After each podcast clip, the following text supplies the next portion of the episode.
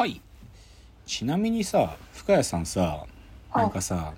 この人好き。なんか憧れている。なんか芸人さんだけじゃなくてもさそういう俳優さんとかさアーティストの人とかさこの人好き。みたいなさこの人と仕事できたらもう私いいわみたいな。そういう人とかっていたりすんの？ああ。あまり思いつかない。あんまり思いつかない。仕事をしたい。ああ。うんでもね僕もさ僕は別にさ、はい。そんななもともとないんだけどななかったんだけどさで今自分の会社やってさ何自分最優先されるのは会社が成功することなんだけどさ、うん。でもまあ僕らこういうちょっとエンタメ寄りのことやってるからタレントさんとかさ芸人さんとかとご一緒させてもらうことあるじゃない、って時にガチモンの大物と一緒にやるときや出た時とかあ、はい。もう俺なんか人生の目的果たしたかなとか ちょっと勘違いすることもあるんだよね。勘違いすることもあったりしてね。だからなんかよくねたまに言っちゃうのよね。なんかもうこの人と一緒に出たらもういいんかなみたいな。なんか勘違いなんだよ。大きい勘違いだけどでもねなんかそのメメモ少年の気持ちわかるよ僕なんかね。ロロバートさんと一緒に番組作れてるのが最高だろうなとまあちょっと余談ですけどあのねちょっと今週の自転車ライフねちょっと皆さんにねあの先週ちょっとご報告したことであの情報アップデートしたいのがあのはい。自転車ね、まあその、僕、まあいつもラジオ聞きながら自転車乗ってるから、そのイヤホンをね、先週言ったんだけど、うん耳が塞がらないイヤホン、ちょっと安全のためにも、そういうのをちょっと買ってみたんですと。で、で、そのね、骨伝導、僕が買ったやつは空気伝導という、なんかまあそういう伝導、こう耳た、耳の前につけて、み聞こえるやつなんだけどさ、最初つ買ってつけてみたときは、すげえいいと思ったのよ。こんなに聞こえんの？こんなにクリアなの？みたいな。他のイヤホンよりもいいんじゃないぐらいなノリでつけてね。で、勢いよと先週もそれで自転車行ったのよ。そしたらさ、2時間ぐらいつけてたからかな。もうね、頭超痛くなるの。なんか多分振動のせいなんよ。で、だから骨伝導って言ってるぐらいからさ、揺れてんよね。多分骨で。もうね、眉間とかね、もうこの、なんつうの、こめかみみたいなところがね、超痛いの、もう。もうね、やめた方がいいよ、皆さん。いや、まあ、人によるんだろうけど、まあ、もともと僕三半規管とかそんな強いタイプでないし、もうね、マジ、久しぶりに頭痛とかなった。マジ。超頭痛いの。で、チャリ乗ってて、あれ、最初に熱熱射病なのかな？日射病かな？とか思っちゃったんだけど、いや、でもそんなに体熱い感じしないし、つって、で、それでイヤホン取って30分ぐらいしたら頭痛いのもちょっとずつ治ってきて、これ完全にイヤホンのせいじゃんと思って、だからね、皆さんちょっとね、骨伝導ね、あの安全っちゃ安全よ。確かに聞こえるし、周りの音も。けど、ちょっとね、頭痛くなるよ。で、ちょっとね、それ注意。なんか先週、皆さんいいですよとか言っといたんだけど、ちょっとやってみたらね、ちょっと少し難があったという話でした。じゃあ冒頭最後今日の格言言います。今日の格言。オズワルド伊藤、蛙亭岩倉カップルのおかげで、飯が何杯でも食えるという。あのね、私が好きなですね、蛙亭、まあ、オズワルドも好きだけど、そのお笑いコンビ、ルームシェアまでしてた二人が、二人というか他の芸人とルームシェアしてた二人がなんと付き合ってるというニュースが出てね。付き合ってるんだよ。それでお互いがね、お互いがやってるラジオでさ、もうのろけまくってんのよ。もう、いわ特に岩倉さんなんかもう女の子になっちゃっててさ、緊急でやっ、あの、ポッドキャストであるんだけど、カエル亭の、あの、オールナイトニッポンのやつが。なんだけど、それでさ、もう岩倉さんがさ、ふふふとか言っちゃったりとかね。なんて呼ばれてるんですかとか、なんか岩、伊藤くんが、岩倉さんのことよくね、可愛い子ちゃんとか言ったりしてくるらしいんで、また、なんで可愛いな、可愛い子ちゃんは、とか言ったりして、なんかそういう話しててね、もう嬉しくなっちゃうね。なんかその二人好きだし、なんかお似合い、お似合いっていうか、合ってるなっても思うし、だからもう、このニュースとか動画、いろんなとこで出てくるのよ。いだからそのラジオでも出てるし、なんか YouTube のモグライダーの柴さんとオズワルドの伊藤くんが、なんか、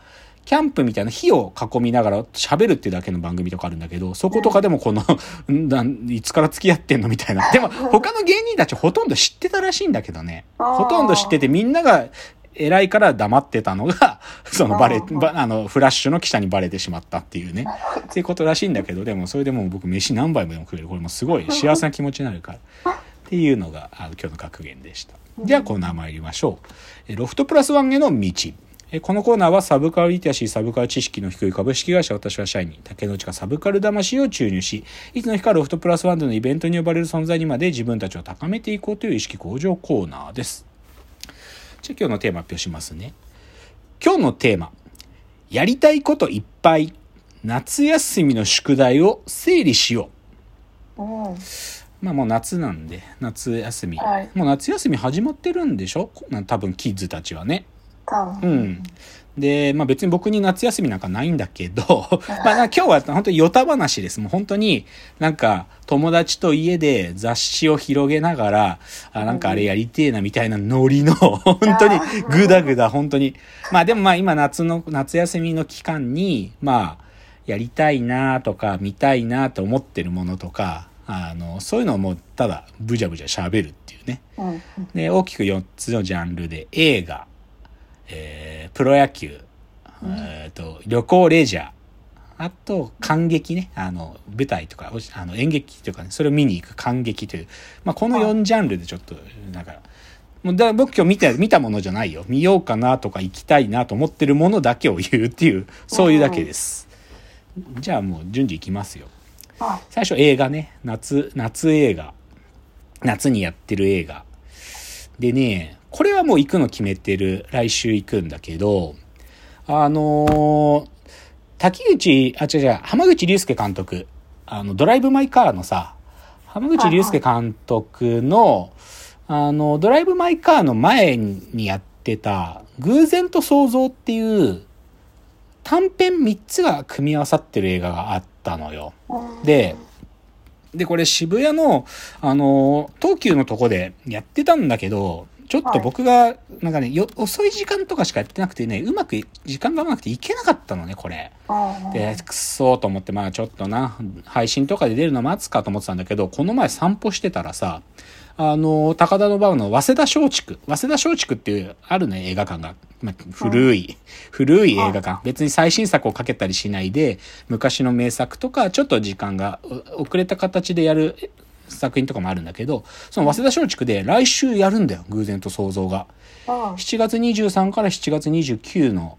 間やるらしくて、見に行こうと思ってね。なんか、これよかった。あの、見ようと思っててね、これも傑作なんらしいんだよ。らしいの。